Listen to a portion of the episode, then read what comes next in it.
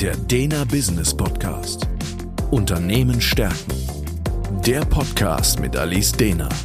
Sie gibt Antworten auf Business- und Leadership-Fragen.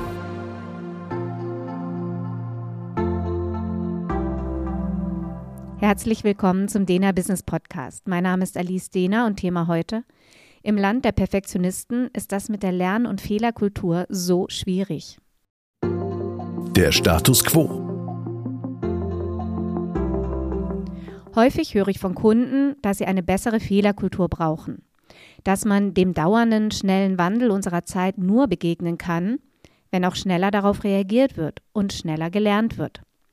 Beides Punkte, die eine hohe Fehlertoleranz voraussetzen. Und da wird es für uns in unserer deutschen Kultur so schwierig. Weil Fehler haben hier nur bedingt Platz.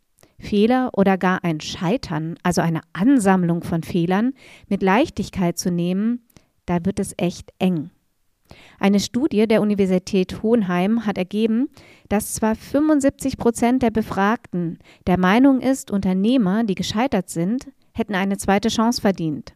Aber nur 20 Prozent der Befragten würden tatsächlich vorbehaltlos eine Geschäftsbeziehung mit jemandem eingehen, der schon mal gescheitert ist. Was ist denn so schwer daran, mit Fehlern umzugehen und diese wirklich als Helfer zu sehen und damit eine bessere Fehler- und Lernkultur zu etablieren? Der Ansatz. Wie wir mit Fehlern umgehen, hat viel mit unserem inneren Perfektionisten zu tun, der zu einem wahren Stressor werden kann und den kennen wir in unserer Kultur nur zu gut habe ich nämlich den Anspruch, alles zu 150 Prozent perfekt zu machen, dann ist es natürlich verflucht hart zu akzeptieren, wenn mir ein Fehler passiert ist. Ein solcher, solcher Stressor wird meist ähm, schon in der Kindheit gebildet, wenn ich entsprechende Botschaften immer wieder bekommen habe. Man kann sich da Situationen vorstellen, Kind spielt mit Bauklötzchen und baut ein wunderbares, kreatives Gebilde und dann kommt Papa oder Mama oder größerer Bruder und zeigt, wie man mit dem Bauklötzchen ein statisch perfektes Gebäude macht. Die Grundbotschaft dahinter, so wie du es gemacht hast, ist nicht gut genug. Oder viele kennen auch die Situation, mit einer 2 in der Mathearbeit ganz stolz nach Hause gekommen zu sein und dann schauen die Eltern sich die Arbeit durch und sagen, ach, hättest du den blöden Fehler nicht gemacht, dann wärst du sogar eine Eins gewesen. Grundbotschaft wieder, gut ist nicht gut genug.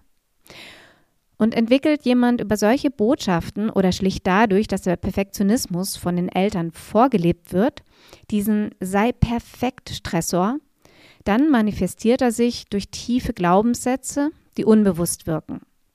Und da hilft es dann relativ wenig, sich auf der Verstandesebene einfach nur zu sagen, ja, wir brauchen eine neue und bessere Fehlerkultur, denn passiert ein Fehler mir oder gar jemand anderem im Team, dann durchzuckt es mich dennoch und der Stressor wird aktiviert, was in der Folge meist zu einem nicht souveränen Umgang mit diesem Fehler führt. Und schon wird es schwierig, mit meiner Vorbildfunktion als Führungskraft eine neue Fehler- und Lernkultur zu etablieren. Dazu kommt, wenn ich mich unglaublich abrackere um jeden Fehler zu vermeiden und auf jeden Fall ein perfektes Ergebnis abzuliefern, das ein Thema von allen Seiten beleuchtet und Entscheidungen für alle Eventualitäten absichert, dann verbringe ich damit natürlich enorm viel Zeit. Das hilft nicht, auf schnelle Veränderungen mit einer gewissen Geschwindigkeit zu reagieren. Zudem fehlt auch so der Raum für Kreativität, neue, vielleicht auch mal unkonventionelle Lösungen zu denken. Denn ist alles immer abgesichert auf den bekannten Wegen, kann ich nicht lernen, was auf den unbekannten Wegen an Chancen stecken könnte. Diese Erfahrung hat zum Beispiel eine Coachie von mir gemacht, eine Managerin auf hoher Ebene in einem Konzern, die sehr viel Arbeit und Zeit in die Vorbereitung von Meetings mit dem Vorstand gesteckt hat, um ja für alles gerüstet zu sein, die Themen absolut sicher zu gestalten. Als sie im Coaching gelernt hat, gewisse Unsicherheiten auch mal in Kauf zu nehmen, mal fünfe gerade sein zu lassen, auf die Gefahr hin, dass so ein Fehler passieren könnte, hat sie plötzlich viel mehr Chancen für das Unternehmen erkannt, Sie ist mutiger in ihren Entscheidungen geworden, was ihrer Karriere zuträglich war. Zudem hatte sie den schönen Nebeneffekt, dass es sich auch positiv auf ihre Work-Life-Balance ausgewirkt hat. Die Lösung. Der erste Schritt, diesem Sei-Perfekt-Stressor zu begegnen, ist natürlich zu erkennen, dass der Wunsch nach Perfektion meist nicht zu einem besseren Ergebnis führt, sondern zu einem zu großen Aufwand für ein Ergebnis, das zwar sehr ausdifferenziert ist, aber häufig nicht als Entscheidungsgrundlage dienen kann, da es zu komplex ist und das Wesentliche nicht mehr erkennbar ist. Hier ist es mir nochmal wichtig zu betonen, dass es für mich einen ganz, ganz großen Unterschied zwischen einem hohen Anspruch an seine Arbeit und diesem sei perfekt Stressor gibt. Bei dem hohen Anspruch an die Arbeit fällt es mir leichter zu entscheiden, wie viel Mut zu Unsicherheiten bei welchem Thema angebracht ist. Fehler können ganz leicht als Helfer gesehen und Wesentliches kann von unwesentlichen Details unterschieden werden.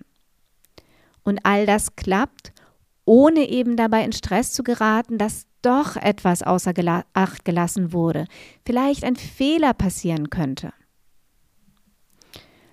Um dorthin zu kommen, also nicht mehr diesen Perfekt-Stressor zu haben, sondern wirklich eher diesen hohen Anspruch an seine Arbeit, fehlen meist Erlaubnisse. Erlaubnisse, die man für sich selber mal formulieren kann oder mit Mitarbeitenden besprechen kann, bei denen man diesen Stressor vermutet. Erlaubnisse könnten bei diesem Stressor lauten, es ist okay, mal fünf gerade sein zu lassen oder ich darf Fehler machen oder Mut zur Lücke. Gut ist es für sich, so eine wirklich individuelle Formulierung zu erarbeiten, die für mich passt und mich entstresst in gewissen Situationen und diese Formulierung dann im Alltag lebendig zu halten.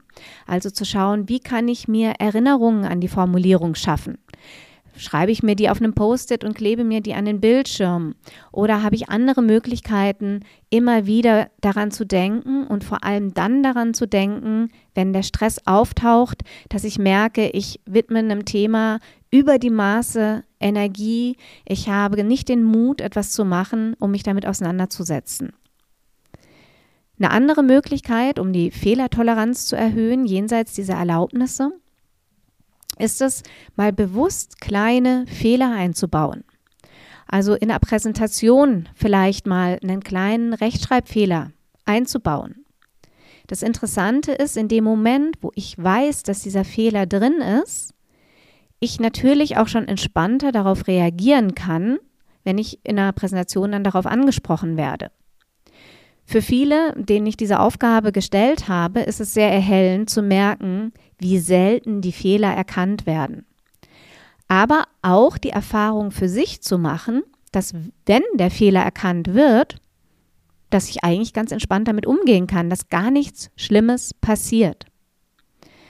Eine Coachie von mir hat sogar berichtet, dass in dem Moment, wo sie bewusst angefangen hat, in Präsentationen einen kleinen Fehler einzubauen, sie beim Aufbau der Präsentation wesentlich kreativer geworden ist, weil sie hatte richtig Spaß daran entwickelt, zu schauen, hm, wo könnte ich heute einen kleinen Fehler einbauen und hat dabei gemerkt, dass sie generell auch hm, Präsentationen äh, auflockern kann, interessanter gestalten kann und die dann auch wesentlich besser angekommen sind.